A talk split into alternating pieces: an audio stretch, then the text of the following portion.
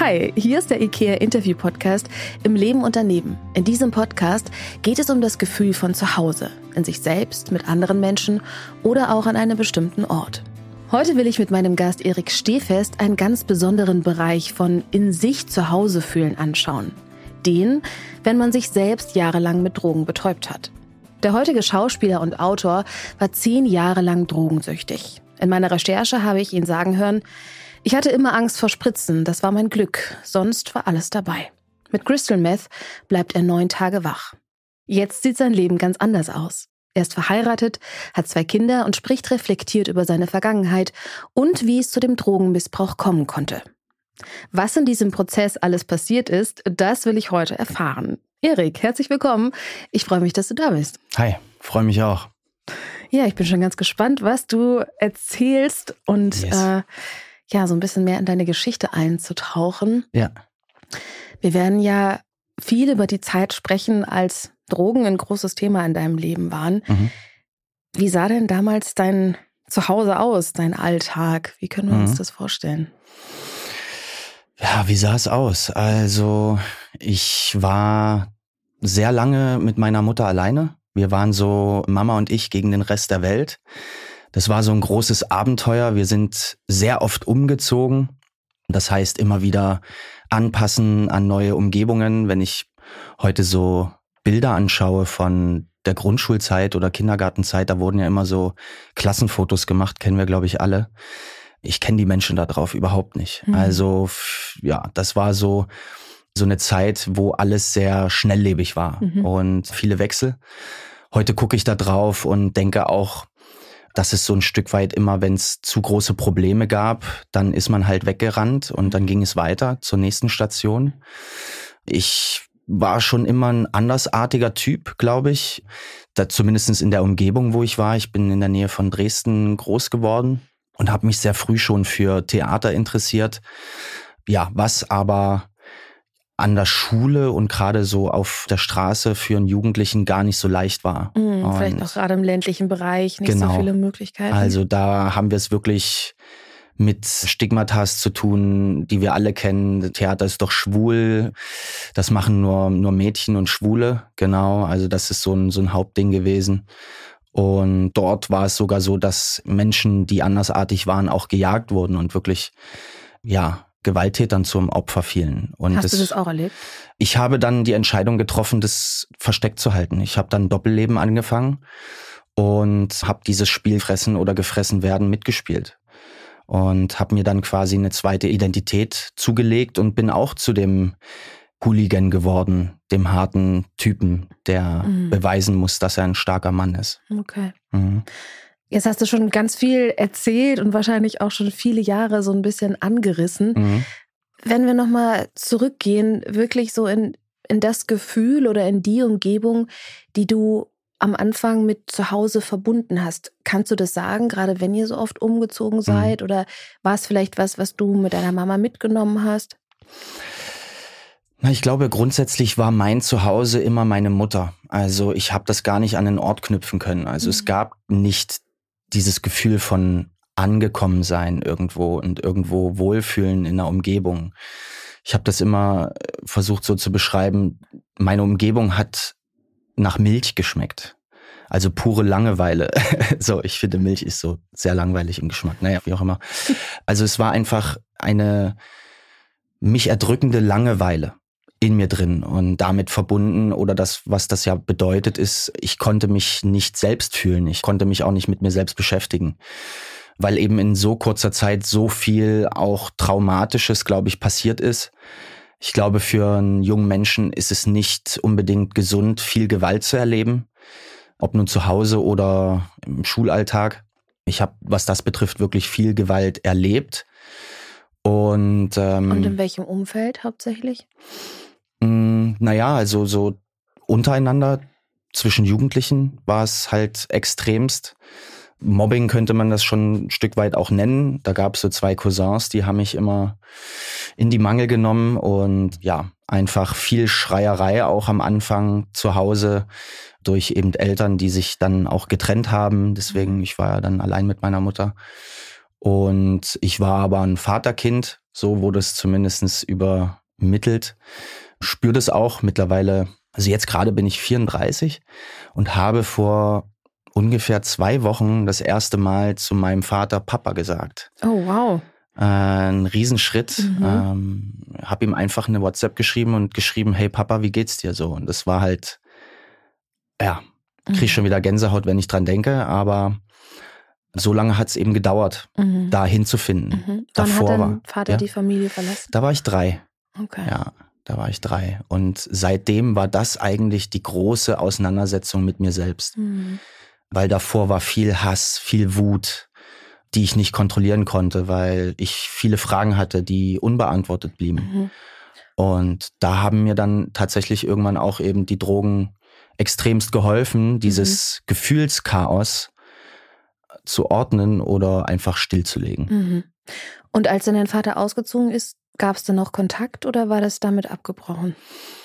Den gab es eine Weile nicht. Erst dann wieder, da war ich glaube ich 13 oder 14, da gab es mal kurz den Versuch, aber es sollte nicht sein. Es war noch nicht der richtige Zeitpunkt. Da war ich persönlich auch noch nicht so weit zu sehen, dass bei einer Scheidung immer zwei dazugehören. Ja. Mhm. Und mittlerweile weiß ich das. Und es gibt so viele Gründe, warum Menschen sich trennen. Und manchmal ist eine Trennung auch voll wichtig. Sich aus, ja, einfach toxischen Beziehungen zu lösen, ist manchmal gar nicht so leicht. Mittlerweile habe ich mir und allen Beteiligten vergeben, was auch ganz wichtig war für meinen Seelenfrieden wieder. Aber in der Jugend war es halt wahnsinnig schwierig, die vielen Jugendlichen zu sehen mit, mit einem Vater. Ja das zu beobachten, wie glücklich andere Menschen waren. Und ich habe mich immer gefragt, warum habe ich das nicht? Mhm. Ja. Und dann ist es ja auch leider oft so, dass Kinder unbewusst die Schuld bei sich suchen, obwohl das ein System ist mit ganz vielen Dynamiken und Absolut, manchmal sich genau. Menschen einfach nicht mehr verstehen. Aber das ja, ist richtig, ja. für Kinder in so einem Konstrukt oft ganz schwer ja, nachzuvollziehen. Absolut, ne? absolut. Und ich weiß auch mittlerweile, dass es nie um die Schuldfrage hätte gehen dürfen. Genau, weil es eben so komplex ist. Mhm da gibt es nicht den einen oder die eine Schuldige. Mhm. Genau, ja. Und kannst du sagen, was du da am meisten vermisst hast, wenn du auch sagst, du hast diese Sehnsucht gespürt, wenn du andere mit ihren Vätern gesehen hast? Ich glaube, es ist sehr einfach. Das, was ich am meisten vermisst habe, war einfach ein Ich liebe dich. Ja, von der richtigen Person zur richtigen Zeit weil es gibt im Laufe eines Lebens so viele Momente, wo es wahnsinnig drauf ankommt, genau das zu hören. Und mehr ist es eigentlich nicht. Mhm. Ja. Nee, weil gerade jemand wie ich, der schon sehr früh ausgestattet wurde mit einem großen Traum, Schauspieler zu werden. Also die Richtung war zwar immer da, aber du wirst natürlich erstmal jahrelang konfrontiert damit, was du nicht kannst. Mhm. Also du musst ja wahnsinnig viel lernen, um diesen Traum überhaupt leben zu können. Und da waren so viele Momente da, wo ich verzweifelt war und am liebsten alles hingeschmissen hätte, weil ich immer dachte, so, ich bin zu dumm, die anderen sind viel schlauer, viel intelligenter, die haben viel bessere Voraussetzungen, haben von den Eltern schon so viel mitgekriegt, was das betrifft oder was weiß ich. Und ich, ich werde es eh nie schaffen und musste mich dann quasi immer, ich habe dann auch natürlich irgendwie angefangen, den inneren Dialog mit mir selber sehr laut zu stellen. Also ich habe eine, einen guten inneren Dialog mit mir. Das ist auch das, was mir das Leben gerettet hat. Das kann ich auch nur jedem empfehlen da draußen. Wirklich redet gut mit euch selbst. Das ist schon die halbe Miete. Und dann konnte ich mir wenigstens immer innerlich selber vorm mhm. Spiegel sagen, ich liebe dich. Mhm. Ja. Aber ohne diese Unterstützung und ohne dieses Urvertrauen, geliebt zu sein, unabhängig davon, was du machst, was du leistest, wie viel Erfolg damit vielleicht verbunden ist, ist es natürlich viel, viel mehr Arbeit und braucht ganz viel eigene Kraft in dem Moment. Ne? Ja, genau, genau. Mhm. Also diese eigene Kraft konnte ich Gott sei Dank entwickeln, deswegen lebe ich auch heute noch. Also das muss man auch so sagen. Ich habe viele um mich herum gesehen und erlebt, die entweder gestorben sind oder einfach wirklich daran kaputt gegangen sind an diesem Weg. Und deshalb, ja, mhm. bin ich erstmal grundsätzlich stolz auf mich und das war auch erstmal ein langer, harter Weg, das ja. zu erkennen. Ja. Du hast eben schon kurz angerissen, es gab dann den Moment, wo die Drogen für dich auch eine Möglichkeit waren, diesem Gefühlschaos in dir zu entfliehen oder das so ein bisschen ruhiger zu stellen. Wann war dann das erste Mal, dass du Drogen konsumiert hast? Und was war das für eine Droge? Ich würde mal sagen, so mit zwölf Jahren ging das los, dass Nikotin erstmal in mein Leben kam, was schon mal eine sehr beruhigende Wirkung hatte. Alkohol dann auch relativ schnell und äh, mit dem Alkohol, der wirklich der Lucifer der Drogen ist, also der absolute Oberboss, weil der Alkohol wirklich alle Hemmschwellen beiseite fegt und den Weg unheimlich bahnt zu allem anderen. Ging das dann mit 13 dann relativ schnell, auch durch das Nachtleben. Also ich habe mich dann relativ früh auch schon rausgeschlichen und wollte abends unterwegs sein und hatte immer ältere Freunde. Das war auch so ein Ding, ich habe immer mein Alter manipuliert. Ich habe mich immer älter genau gemacht, als und so ich war. bist du dann auch an die Drogen rangekommen? Weil das wäre jetzt meine genau, zweite Frage. Das gewesen. war letztendlich dann auch so mein, mein Ding, dass ich, warum auch immer, immer aufgenommen wurde bei Älteren. Die fanden das toll, sich mit jemandem wie mir zu umgeben, weil ich eben sehr lebensfroh war, gut reden konnte. Ich war einfach so der, der Stimmungsmacher und dadurch war dann auch klar, dem können wir das dann auch geben, ja. Mhm. Und dann kam relativ schnell Ecstasy und, und Crystal Meth eben auch dazu, ja. Und wie hast du das finanziert? Äh, um ehrlich zu sein, habe ich vieles auch einfach geschenkt bekommen. Also, ja. Mhm. Ich sag mal so, viele Menschen, also die meisten, nehmen eigentlich Drogen nicht alleine. Die brauchen auch einfach Unterstützung. Mhm. Und das ist es dann denen auch wert, dafür den Leuten um sie herum dann auch das Zeug einfach gratis zur Verfügung zu stellen. Okay. Mhm. Und wie kann man sich deinen Alltag vorstellen als kleiner, 13-jähriger Junge. Mhm. Du gehst ja noch in die Schule. Hattest ja. du irgendwie ein Hobby? Hast du Fußball gespielt? Oder ja, Theater fing das damals schon an. Wie, ja. wie sah ein Alltag bei dir aus? Ja, also ich war, wie gesagt, viel unterwegs in der Stadt in Dresden. Ich bin Skateboard gefahren. Ich habe schon auch ganz normale jugendliche Sachen gemacht. Aber dann meistens, wo alle irgendwie nach, die meisten zumindest nach Hause gegangen sind, um für die Schule zu lernen oder so, bin ich halt draußen geblieben und war nicht mehr erreichbar für meine Mutter. Und ja, dann wurden halt Drogen auf irgendwelchen Dachböden konsumiert. Angefangen mit Bongrauchen, wo es dann wirklich mit Haschig oder Gras gar nicht darum geht, irgendwie ja, irgendeinen Rausch zu zelebrieren, sondern sich wirklich wegzuschießen. Also, dass man wirklich gar nicht mehr anwesend ist im Hier und Jetzt. Und ja, bin dann in die Schule gegangen, die mir sehr leicht fiel. Also Schule war für mich unfassbar easy. Ich musste dafür nicht viel tun. Deswegen war das auch alles machbar, auch im Rausch. Mich hat es eher eigentlich auch gelangweilt dort, weil es irgendwie alles so langatmig war und mir hat es sowieso nicht gefallen. Alle sollen ruhig sitzen und äh, machen, was der eine oder die eine da vorne sagt und das war nicht so mein Ding war auch noch ausgestattet mit ADHS. Von daher habe ich da sowieso nicht ins System gepasst. Und dann habe ich das erste Mal wirklich ein Zuhause gefunden am Theater halt. Ja, da war wirklich ein Ort, wo erkannt wurde, was ich bin und dass ich das eben auch sein darf. Diese vielen Facetten meiner, meiner Persönlichkeit dort ausleben durfte und vor allem auch einfach Kind sein durfte. Das war sehr schön, weil was macht man am Theater? Spielen. Ja, mhm. und äh, dieses Spielen konnte ich dann dort eben ganz normal machen, ohne schon dieser Erwachsene sein zu müssen. Ja, genau. Und wenn du am Theater warst, warst du dann auch unter Drogen? Das habe ich tatsächlich versucht, immer dort fernzuhalten. Also da war letztendlich das dort sein die Droge. Also mhm. das war wie ein Rausch. Ne? Also sich irgendwie verkleiden, dann äh, so komische Texte auswendig lernen und dann auf so einer Bühne stehen mit so einem Licht, was einem so scheinen lässt. Das war der größere Rausch, um ehrlich zu sein. Mhm. Ja. Und du hast ja auch anfangs schon gesagt, das war für dich wie so ein Doppelleben. Also es mhm. gab so den Erik, der nach außen sich mit Gewalt und mit einem sehr dominanten Erscheinungsbild, so würde ich mir mhm. das vorstellen, in dem ja. Moment auch positioniert hat. Und dann gab es den Erik, der im Theater war und ja. da waren Drogen, haben gar keine Rolle gespielt. Ja. Wie konntest du das voneinander trennen? Also wie, wie ließ sich das vereinen? Ich glaube, das habe ich gar nicht so bewusst gesteuert. Also am Theater war es halt nicht nötig, jemanden zu spielen.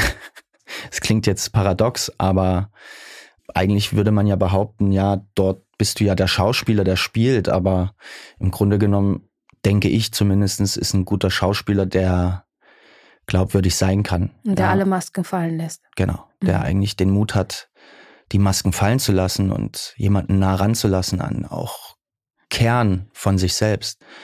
Und das fiel mir dort nicht schwer. Das war, das war gegeben einfach, mhm. Weil dort ehrliches Interesse an mir vorhanden war. Und ich nicht, so wie in allen anderen Bereichen meines Lebens, überleben musste. Würdest du rückblickend sagen, das war das, was sich dein Innerstes gewünscht hat, diese Aufmerksamkeit, diese Bühne zu bekommen für dich als Mensch? Ich glaube, es war der Wunsch danach, dass jemand mich hört in meiner Verletzung, in meiner Trauer, aber auch in meiner Freude und ich mir selbst eben eine Stimme geben kann. Und da bieten sich natürlich Theatertexte wahnsinnig gut an oder generell Texte, weil die ja beinhalten ja die großen Gefühle unserer ja unserer Menschheitsgeschichte und da kann man das wirklich gut zum Ausdruck bringen und da wird einem auch zugehört mhm. und da mhm. gehört es auch irgendwie hin. Mhm. Genau. Und da ich immer schon den den Hang so habe zu großen Gefühlen und auch das Leben so verstehe, das auszukosten in alle Richtungen, war das einfach der perfekte Ort für jemand wie mich. Hm. Und über welchen Zeithorizont sprechen wir hm. da? Also wenn du sagst, das fing so mit 12, 13 an, mhm. dass Drogen überhaupt in dein Leben gekommen sind, hast du die Schule dann zu Ende gemacht oder wie lange ging das, dass es diese Parallelwelten gab? Das ging dann noch bis ungefähr 20, 21. Ich habe meine Schule normal zu Ende gemacht. Ich habe dann noch Fachabitur angefangen, habe ich nicht zu Ende gemacht. Bin dann noch zur Bundeswehr, habe da noch mal irgendwie mich ausgetobt. Und dann irgendwann bin ich eben an die Schauspielschule nach Leipzig gekommen, habe da vorgesprochen. Das hat auch super sofort geklappt. Und da ging das eigentlich dann, dass sich das erste Mal diese beiden Welten gekreuzt haben. Mhm. Also ich hatte damals noch eine Freundin an meiner Seite, mit einer wirklich sehr toxischen Beziehung, wo Abtreibung eine große Rolle gespielt hat, das wirklich einen großen Schmerz in mir hervorgerufen hat, weil ich eigentlich immer gesagt habe, wenn du mal Vater wirst, dann wirst du das richtig gut machen. Und dann hatte ich quasi den Satz, du hast dein Kind getötet im Kopf, was sehr schwer war mit 19 und habe dann eben auch angefangen, Drogen und die Schauspielwelt ja zu kreuzen. Mhm. Und das ging Gott sei Dank nicht lange, weil denen das auch, also meinen Kommilitonen relativ schnell aufgefallen ist, dass irgendwas mit mir nicht stimmt. Und da hatte ich dann wirklich das Glück, dass da welche die Initiative ergriffen haben und das unseren Mentoren gesagt haben. Genau. Und das war auch die Zeit, wo diese neun Tage wach mit dabei waren, oder? Unter genau. Crystal, Crystal genau. Meth. Das war dann letztendlich der absolute Höhepunkt wo es hätte auch quasi anders ausgehen können mit mir. Da habe ich mich einfach nicht mehr nach draußen getraut, weil das ist letztendlich auch der große Rattenschwanz oder das, wo so eine Drogenkarriere einfach immer hinzielt. Das ist der Weg in die absolute Einsamkeit, weil man vor alles und jeden Angst bekommt und irgendwann nur noch mit sich selbst sein kann und das Chaos und die Zerstörung und den Tod um sich herum gar nicht mehr sehen kann, ja, mhm. bis es mhm. dann halt vielleicht auch einfach irgendwann zu spät ist. Wie kann man sich das vorstellen? Also wie kommt es dazu, dass ich neun Tage lang am Stück konsumiere? Mhm. Also du sagst, man hat Angst rauszugehen, das heißt, ich habe Wahnvorstellungen, ich habe Angst mhm. vor anderen Menschen, ich habe Angst vor genau. Institutionen und deswegen möchte ich die Droge weiter konsumieren, damit ich das nicht spüre? Oder was bedeutet das?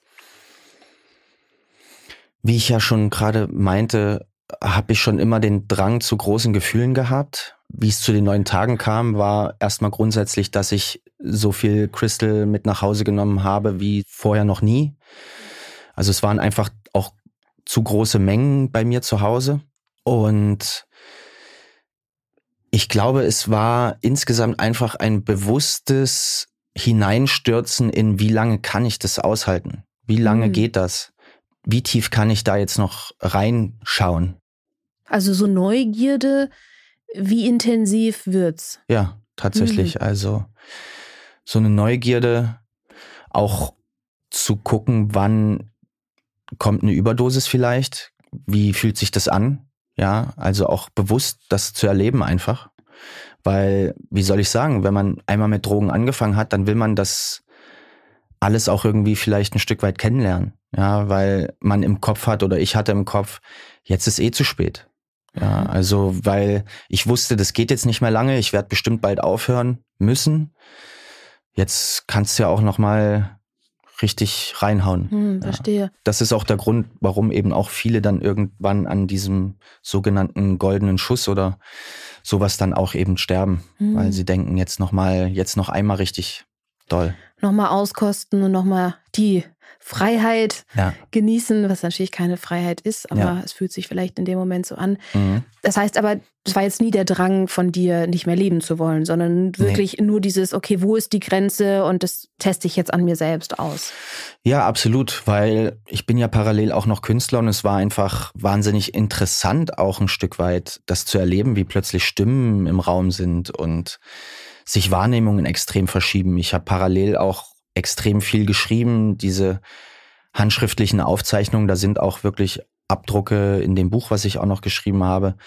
Also es war so eine tiefe, tiefe Auseinandersetzung mit mir selbst. An Stellen, wo ich, glaube ich, ja, nicht hingekommen wäre oder das Gefühl jedenfalls hatte, da komme ich alleine nicht hin, ne? weil, wie man jetzt auch schon, glaube ich, rausgehört hat, hatte ich immer so ein Stück weit das Gefühl, ich bin auf mich selbst gestellt. Also für mich gab es nicht die Option, ich gehe zu einem Arzt oder einem Therapeuten oder ich frage mal jemanden etwas über mich, sondern ich bin auf mich allein gestellt und wenn ich etwas über mein Inneres erfahren will, muss ich das selber rausfinden. Und das kannst du dir ja sicher vorstellen, wie tief man dann eintauchen muss und das ist halt wahnsinnig schwer. Und das hat die Substanz in dem Moment erleichtert. Na, die Substanz hat auf jeden Fall alles zum Vorschein gebracht, mhm. ja, was nicht stimmt. Mhm. So. Du sprichst ja über Crystal auch als die Droge der Götter. Was genau meinst du damit? Wie fühlt sich das an, wenn man das konsumiert? Naja, also ich glaube, man hat ja so ein, so ein Bild von Göttern. Ich glaube, niemand von uns hat schon mal drüber nachgedacht, ob Götter schlafen gehen. also ich glaube nicht, dass die irgendwie abends, wenn die Sonne untergeht, schlafen und wieder aufwachen, sondern die sind ja so allmächtig. Die sind wach, die sind da, die schauen über alles von oben. Und das ist so ein bisschen auch das Gefühl, was man hat, wenn man diese Droge konsumiert. Es ist, als würde man eben über sich selbst stehen und alles kontrollieren können, alles auch erfassen können, was um einen herum passiert, das Weltgeschehen, also soweit geht es dann wirklich, dass man auch denkt, man weiß, was auf dieser Welt passiert und warum es passiert, warum Kriege entstehen, warum es Leid gibt und, und, und. Und deswegen äh, nenne ich das so. Hm. Ja. Nur sind wir halt einfach keine Götter. Wir können das Göttliche in uns tragen, das ist klar. Aber wenn wir wirklich behaupten, Götter zu sein, dann werden wir relativ schnell zerbrechen. Ja. Das ist auch dann echt schwierig, so eine Einstellung. ja, aber Die bringt einige ja Nebenwirkungen mit sich. Ja. ja. Und wie hast du dann im, im nüchternen Zustand über dieses Götterempfinden während dem Konsum gedacht? Hat sich das dann verändert oder hat sich das immer noch so angefühlt? Das war das komplette Gegenteil davon. Da stand ich vorm Spiegel und habe den mickrigen, eingefallenen, vollgepickelten, traurigen Klos da gesehen im Spiegel, der einfach kurz davor ist, einfach zusammenzubrechen. Mhm. Und ähm, ja, genau, das war halt das Gegenteil. Mhm. Und das ist ja dann auch wieder ein Grund, warum ich dann relativ schnell immer wieder Nachschub brauchte, um eben dieses verkorkste Selbstbild wieder zu verstecken. Mhm. Du hast eben schon gesagt, deine Schauspielschule hat dann auch davon mitbekommen und hat ja auch Druck gemacht. Mhm. So wie ich es in den anderen Interviews gehört habe und in der Recherche von dir gelesen habe, einen Entzug zu machen. Mhm. Wie war dieser Prozess in dir? Also, das war ja dann schon was, ne, dieses sich betäuben, ähm, Substanzen nutzen, sei es jetzt für kreative Selbstfindungsprozesse oder einfach um mhm. Gefühle für sich ordnen zu können. Wie war das für dich, diesen Schritt zu gehen? Das, das muss ja, braucht ja ganz viel Überwindung. Und das war jetzt auch nicht eins, zwei Jahre in deinem Leben, sondern das war ganz schön lang. Mhm. Ich würde es mal so beschreiben, das war für mich schon so ein Stück auch so dieser Rocky-Moment. Ja, wo klar ist, jetzt kniest du dich da voll rein. Also, meine Mutter hat auch immer gesagt, so, du lebst dein Leben wie ein Film. Finde bitte den Ort, wo du weder dich noch andere gefährdest damit. Damit hatte sie auch recht. Ich habe mein reales Leben schon immer gelebt, als wäre es ein Film, ja, und ich bin so der eigene Regisseur davon.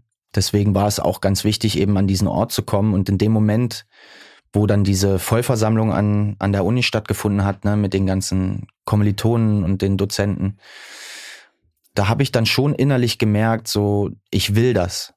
Also, das ist mir so wichtig, dass es größer ist als ja, das Verlangen nach dieser Substanz und was sie mir gibt. Genau. Ich glaube, dass man sich das auch vielleicht ein Stück weit bauen sollte. Ja, weil wenn man sein eigenes Happy End nicht schreibt, dann wird man es auch nicht erleben. Und man, wir kennen alle diese Filme, wo die Hauptfigur beschließt, jetzt drehe ich mein Leben und wir lieben diese Momente, dann kommt geile Musik rein und dann geht's plötzlich voran und wir kriegen Gänsehaut. Und so muss man das auch ein Stück weit sehen. Also wenn du in so einer Krise steckst, dann versuch dir vorzustellen, wie du eben diese Hauptfigur bist und jetzt dein Leben halt anpackst. Und so habe ich mich dann eben auch gefühlt. Ja. Das heißt, dir war in dem Moment aber auch bewusst, dass dieser cleane Weg jetzt für dich der bessere und der richtige Weg ist. Das ist ja nicht selbstverständlich, wenn man in der Sucht steckt. Ja, ich habe einfach dann so innerlich mir gesagt, so guck, steh fest, du hast schon viel geschafft. Ja, du weißt jetzt, du kannst diesen Traum leben. Es ist nicht mehr nur ein Traum, sondern es ist in deiner Realität. Und du hast immer den großen Macker gemacht und jetzt beweist dir doch mal selber, ob du all das, was du da so machst, auch nüchtern kannst. Ah, Weil da, okay. Äh, das war so mein Antrieb dann so, mhm. dass ich dachte so, du bist immer so locker in sozialen Kontakten, du tanzt überall, du kannst überall eine, eine lockere Geschichte einfach von dir geben und so ja, guck doch, kannst du das auch nüchtern? Kannst du nüchtern der Künstler sein, der du denkst, der du bist? Und genau, das war dann so das Ding. Das wollte ich mir einfach selber beweisen. Mhm. Und bist du dann in die Klinik gegangen oder wie sah der Entzug aus? Genau, ich bin dann stationär in die Klinik gegangen. Erstmal sieben Wochen, glaube ich, kalter Entzug. Und danach noch auf eine Langzeittherapie, viele Monate. Also ich war im Grunde genommen dann ein Jahr insgesamt mit Vor- und Nachbearbeitung raus aus meinem normalen Leben in dieser Bubble, wo es wirklich nur um mich ging und der Selbstfindung, ohne Handy, ohne familiäre Ablenkung, ohne soziale Kontakte, ohne alles Mögliche. Und mittlerweile würde ich behaupten, dass das das wichtigste Jahr meiner Schauspielausbildung war. Ja. Hm. Das muss ja ziemlich krass sein. Gerade so ein kalter Entzug. Mhm. Wie kann man sich das vorstellen? Was bedeutet das körperlich? Welche Symptome kamen bei dir auf? Was passiert da mental? Nimm uns da mal so ein bisschen mit. Ja, also ich glaube, man kommt erstmal vielleicht sogar das erste Mal so wirklich bewusst in meinem ganzen Leben in der Realität an. Ja, die meisten Menschen blenden die Realität ja einfach aus. Und es ist auch wahnsinnig schwer, einen Weg dahin zu finden, die Realität wertzuschätzen. Und da habe ich mich dann einfach umgeguckt und beobachtet, zwischen was für Menschen ich so sitze, was für Geschichten die mitbringen. Und konnte das erste Mal weinen. Ja, ich hatte das erste Mal den Mut zu weinen vor anderen weil ich plötzlich das Gefühl hatte, angekommen zu sein. An einem Ort, ja, wo ich nicht der Andersartige bin, der, der raussticht, der, der auffällt, sondern hier bin ich einer von vielen. Wie geil ist denn das? Das war erstmal so ein Wow. Cool. Hier muss ich nicht jemandem erklären, dass es völlig normal ist, wenn man so viele Traumata erlebt in kurzer Zeit als Kind, dass man sich dann schämen muss, wenn Drogen plötzlich eine Rolle spielen oder ADHS oder mhm. was weiß ich. Sondern hier kann ich einfach Erik sein. Also und großes Gefühl von angenommen sein, von okay, hier werde ich verstanden. Ja, genau. Und vor allem Verantwortung abzugeben. Mhm. Also es ist wahnsinnig schwer, auch mal die Verantwortung abzugeben für sich. Und das war dort gegeben. Und ich konnte mich eben darauf auch einlassen, den Mut zu haben, dass jemand vielleicht gerade mehr über mich sieht und weiß als ich. Ja, das auch mal zuzulassen. Und dann war es, glaube ich, ein Lernen, dass Langeweile etwas unheimlich Schönes sein kann. Ja, weil bisher war die Zeit, die einsame Zeit, die Zeit mit mir alleine immer was Erdrückendes. Und dort fühlte es sich an wie das erste Mal atmen. Hm. Ja. Das klingt jetzt alles so positiv. Mhm. Ja, es wird, ist, ähm, wenn es das nicht wäre, dann sollte man auch keinen Entzug machen, oder? Also es ich kann, kann allen nur raten, einen Entzug zu machen. Also es war natürlich auch extrem schwer, erstmal ne, damit umzugehen, dass man keinen Kontakt hat zu seinen Leuten, dass man kein Handy hat, die körperlichen Beschwerden. Ich konnte tagelang nicht schlafen, nicht weil ich Drogen genommen habe, sondern eben wegen dem Entzug. Schweiß gebadet die ganze Zeit und klar, das gehört auch alles dazu. Aber das ist auch das, was viele Menschen da draußen eben leider Gottes in sich tragen, ist eben diese Angst vor Heilung. Ja. Und die möchte ich eher nehmen. Das finde ich total schön ja. und ich äh, finde es toll, dass du unterstreichst, dass dieser Prozess eben auch so viele positive Seiten mit sich bringt, auch wenn er am Anfang vielleicht schwer ist. Ja. Das macht ganz, ganz viel Mut. Ich glaube nur, dass für viele das, was für dich vielleicht selbstverständlich ist, also die mhm. körperlichen Beschwerden, dass mhm. das unvorstellbar ist. Ja. Also du sagst Schlafentzug ja. oder du konntest über mehrere Tage nicht schlafen. Ja. Was bedeutet das noch? Also was macht das mit einem Körper? Was macht es mit einem Geist, wenn Drogenkonsum so lange normal war? Mhm. Ja, also ich habe diesen Satz gefunden dafür, dass Heilen sich wie Sterben anfühlt. Also es ist ein Stück weit das Gefühl, wirklich zu sterben, weil man im Grunde genommen alles nochmal neu lernen muss. Also es ist wirklich dieses Gefühl, nochmal neu geboren zu werden. Ne? Und so eine Geburt ist natürlich was Schmerzhaftes. Zum Glück sind wir äh, so ein kleines Baby und können es können uns nicht mehr erinnern, aber so eine Geburt ist schon echt heftig, ja, wo wir da rausgepresst werden und reingepresst werden. Und so ist es dann eigentlich auch. Du wachst plötzlich auf und merkst, äh, nichts stimmt mehr. Man fängt an zu stottern. Also ich konnte gar nicht mehr richtig reden, weil ich plötzlich dachte, was redest du da eigentlich? Also man, man fängt plötzlich an, darüber nachzudenken, was für eine erbärmliche Scheiße man, Entschuldigung, dass ich das so sage, aber was man da so in die Welt posaunt. Ja, und plötzlich kommt diese große Schamgefühle, weil diese ganzen schwarzen Löcher, die man durch die Drogen eben entstehen lassen hat, die werden plötzlich hell und plötzlich sieht man diese ganzen Szenen, man sieht sich in diesen ganzen Momenten, wo man die eigenen und die Grenzen der anderen überschritten hat. Und das ist dann eine, eine wirklich heftige Trauerarbeit, die dann stattfindet, ja. Man muss wirklich den Mut haben, dann sich das einzugestehen, ich habe Fehler gemacht. Sachen machen mich traurig, wütend und äh, vor allem, das wusste ich zu der Zeit dann nicht, aber dass es auch einfach erst der Anfang ist. Ja, also die Therapie ist wirklich der kleinste Part von der ganzen Geschichte, weil danach eigentlich eine extrem lange Zeit auch losgehen kann, wo, so war es jedenfalls bei mir, ich eben morgens aufwache und erstmal das Arschloch im Spiegel sehe, ja, weil ich erstmal lernen muss, wie gehe ich denn eigentlich mit anderen Menschen um? Bisher war alles triebgesteuert. Ja, immer alles drehte sich nur um die eigene Befriedigung. Wir kennen solche Menschen und wir kennen das Gefühl, wenn wir plötzlich merken, oh krass, da dreht sich jemand nur um sich selbst und es geht nur um die eigene Befriedigung und so ein Mensch will ich nicht sein. Zumindest nicht nüchtern. Und da dann parallel, Gott sei Dank, eben auch mit dem Prozess einhergehend auch die Selbstliebe steigt, erträgt man das überhaupt? Und wie hast du das gemacht? Also wie ist es dir gelungen, so eine Selbstliebe in dir wachsen zu lassen und nicht mehr das Arschloch, wie du sagst, im Spiegel zu sehen? Ja, den großen Startschuss hat damals der Pfarrer gesetzt, der immer sonntags in die Entzugsklinik kam, der ja mir was an die Hand gegeben hat, dass ich äh, einen Text schreiben darf an das abgetriebene Kind, mhm. Mit dem ich mich dann auch verabschieden konnte.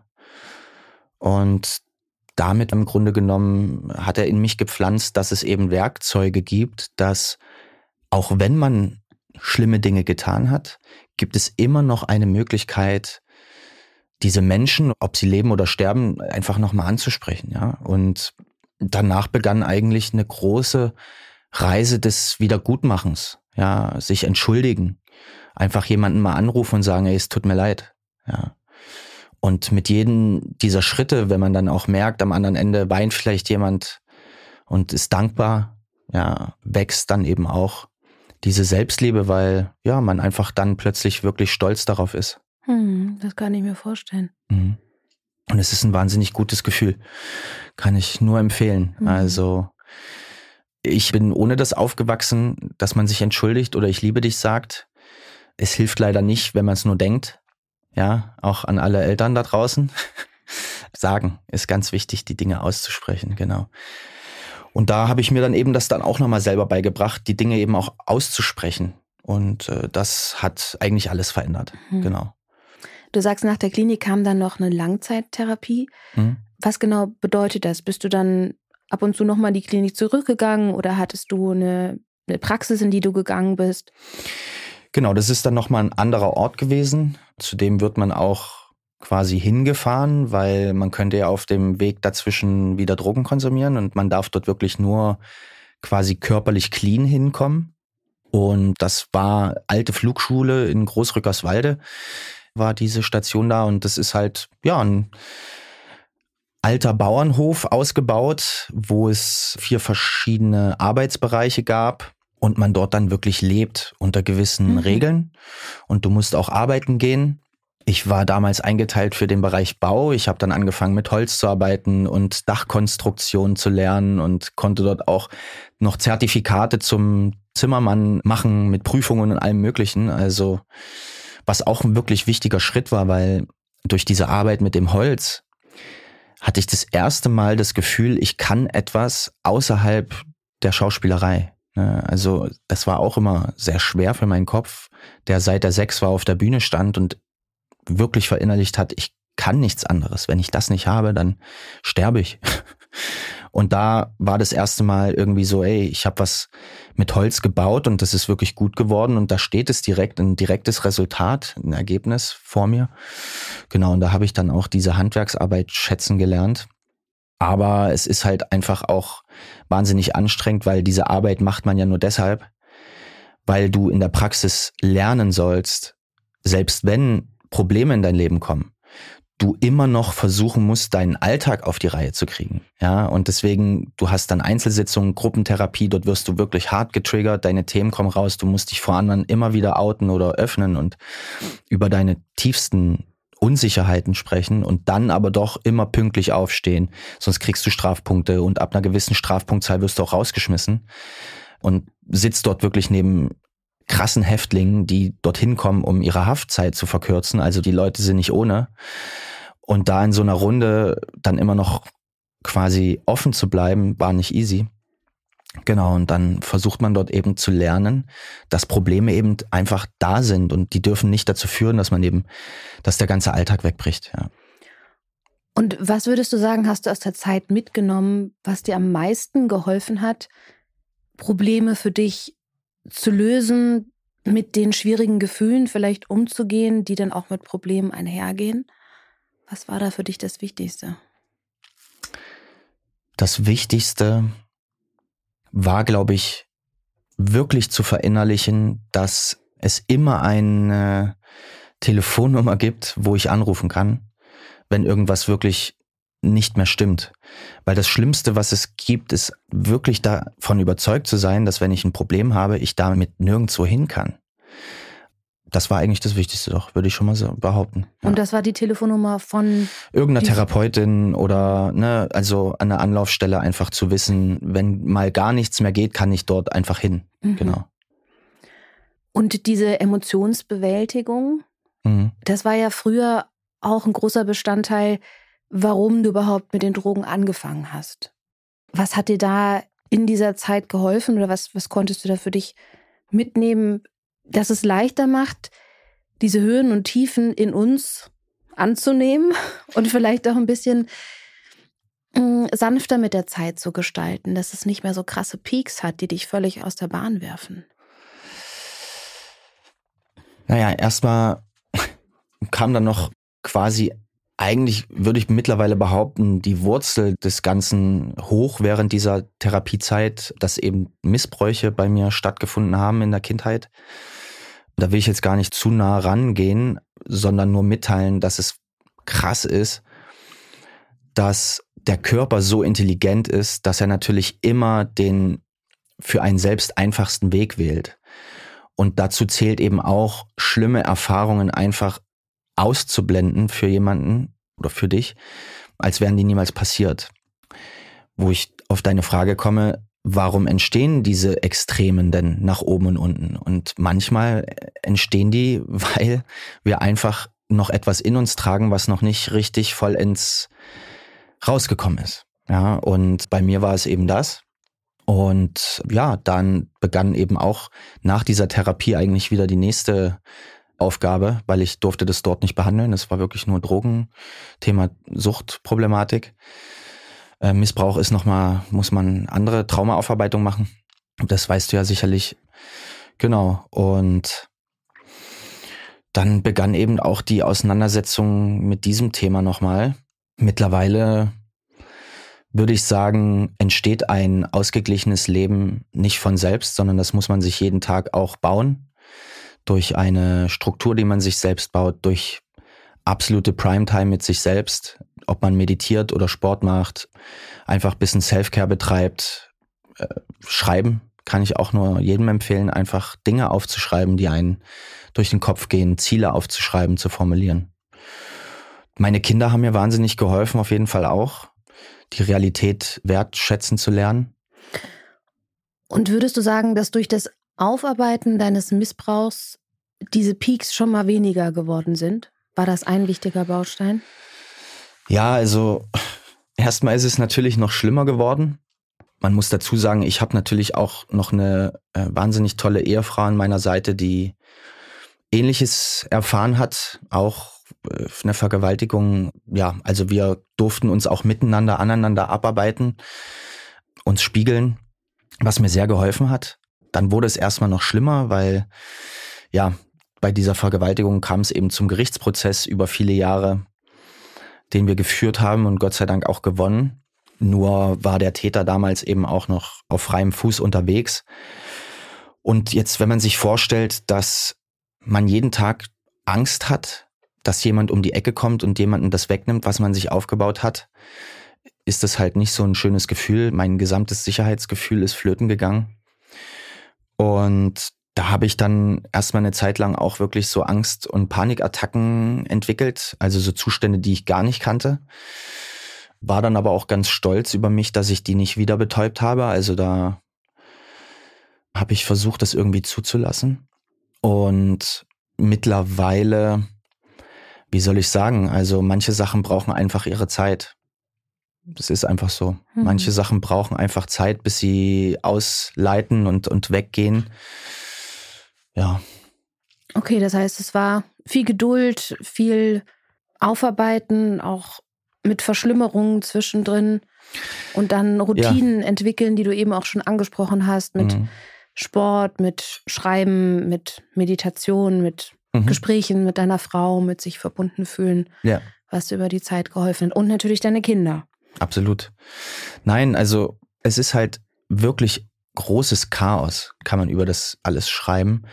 Und das ist auch so ein Stück weit das, worauf man schauen muss, wenn man über das Thema Drogen spricht, weil das eine ist wirklich Drogen nehmen, das andere ist da rauskommen und das danach sehen. Ich vergleiche das immer so ein Stück weit mit so einem Kassettenrekorder. Diese vielen Jahre, wenn man Drogen nimmt, die fühlen sich an, als würde die ganze Zeit diese Vorspultaste an sein. Und irgendwann kommt der Moment, da drückt jemand auf Stopp, im besten Fall man selbst, und man spult zurück und dann läuft alles nochmal in Echtzeit. Ja, und was das bedeutet, kann man sich vorstellen. Zehn Jahre bei mir, mindestens quasi nochmal jetzt äh, von Ausstieg bis jetzt, die man einfach nochmal investieren muss, um das alles überhaupt verarbeitet zu bekommen, was da ist. Und wenn man sich jetzt vorstellt, zehn Jahre, die nicht easy sind, die wirklich das Härteste abverlangen von dir, da clean zu bleiben, das ist der Grund für diese große Rückfallrate, mhm. weil das schaffen nicht viele. Ist einfach so. Hattest du da ein Substitut? Also hattest du was, Nein, was dir gar nichts, gar nichts, kein ich immer Sport, Angst gehabt. kein Ach so. also um, Ach okay, ja, ne, Ach so, ist ja doch. manchmal so, es ist Ja. ja manchmal so, Entschuldige, ich dachte, du man- meinst jetzt Medikamente nee, oder nee, nee, sowas. ähm, Mhm. dass, dass so eine Sucht so viel in uns verändert, dass man sogar davon ausgeht, dass man die Sucht gar nicht richtig heilt, sondern dass man eben darauf achtet, okay, wie kann ich das Umfeld neu gestalten, wie kann ich soziale Kontakte anders gestalten, Ja. dass ich nicht wieder rückfällig werde. Aber das Suchtpotenzial bleibt. Ja, absolut. Und was war dann für dich das, was du getan hast, um clean zu bleiben, aber ja, vielleicht trotzdem diesem Drang nachzugehen? In erster Linie habe ich gelernt, dass Angst und Schmerz meine Freunde sind. Also das war ein großer Prozess. Da waren meine Lehrmeister äh, der Kampfsport definitiv und auch die kreative Arbeit. Ich habe angefangen, selber Drehbücher zu schreiben, die schonungslos ehrlich dir sagen, ob du gut bist oder nicht und zeigen, ob du etwas erfassen kannst von Anfang bis Ende und auch einen Anfang setzen kannst und ein Ende. Ja, das heißt, ich habe einfach gelernt, dass der Schmerz eben dazugehört zum Leben und ich mutig den Dingen einfach nachgehe, die ich erleben möchte in meinem Leben. Mhm. Also das ist es letztendlich. Und da bin ich auch dankbar für diese wirklich harte Schule unter dieser Droge und diese Jahre danach, weil ich bin noch hier. Mhm. Ja, der Schmerz und die Angst waren nicht groß genug, dass sie mich davon abbringen konnten. Also das hätte jederzeit passieren können, dass ich sage, okay, ich wähle doch ein sicheres Leben mit einem sicheren Job, mit einer sicheren Umgebung. Aber ich bin äh, immer noch dort auf diesem Weg, den ich mit sechs Jahren betreten habe. Also anstatt den Schmerz und die Angst zu betäuben, ihn als Antrieb für deine Kreativität Genau. nutzen. Weil Mhm. irgendwann habe ich erkannt, gerade auch durch diese Wahnvorstellungen, diese Panikattacken, die ja immer auch visuell sind bei mir, dass diese Bilder wahnsinnig wertvoll sind für ein Drehbuch. Ja, und dann habe ich sie einfach angefangen festzuhalten. Und das kann ich auch neben weitergeben. Es muss nicht immer der große Hollywood-Streifen sein, den man dreht, sondern es reicht manchmal auch einfach ein A4-Blatt, was man selber bemalt oder beschreibt. Plötzlich ist dieses Bild eben nicht mehr im Kopf, sondern auf diesem Papier. Mhm.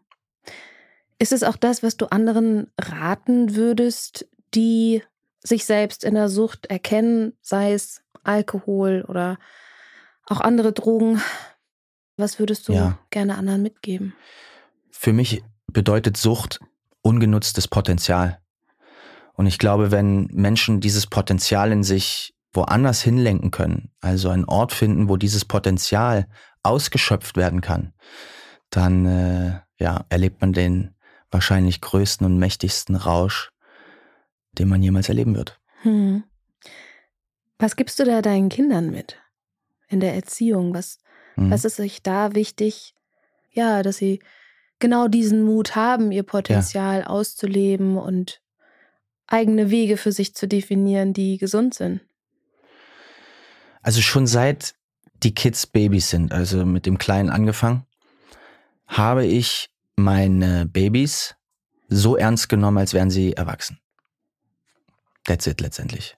Also dieses Ernstnehmen, viel reden, viel zuhören, selbst wenn sie noch gar nicht richtig reden können, sagen sie ja was. Und dieses einfach wirklich ernst genommen werden ist ein ganz wichtiges Ding und Ich scheue mich nicht, ich liebe dich zu sagen. Ich sage es täglich, mehrfach.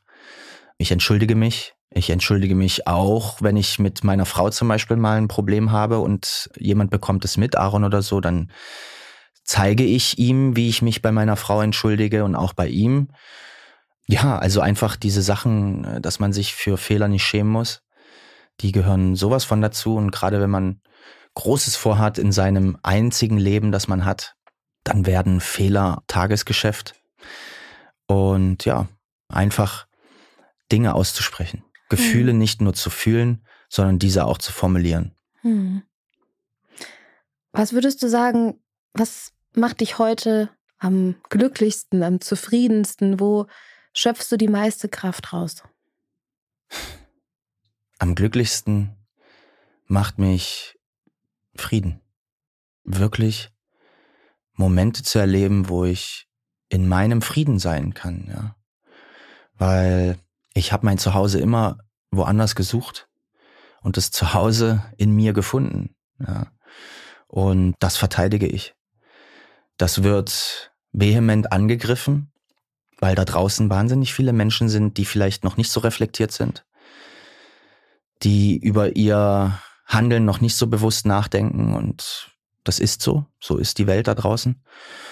Aber davor kann man sich eben auch schützen und das tue ich. Ich lasse nicht mehr so viele Menschen an mich ran, was nicht heißt, dass ich gefühlskalt bin oder egoistisch.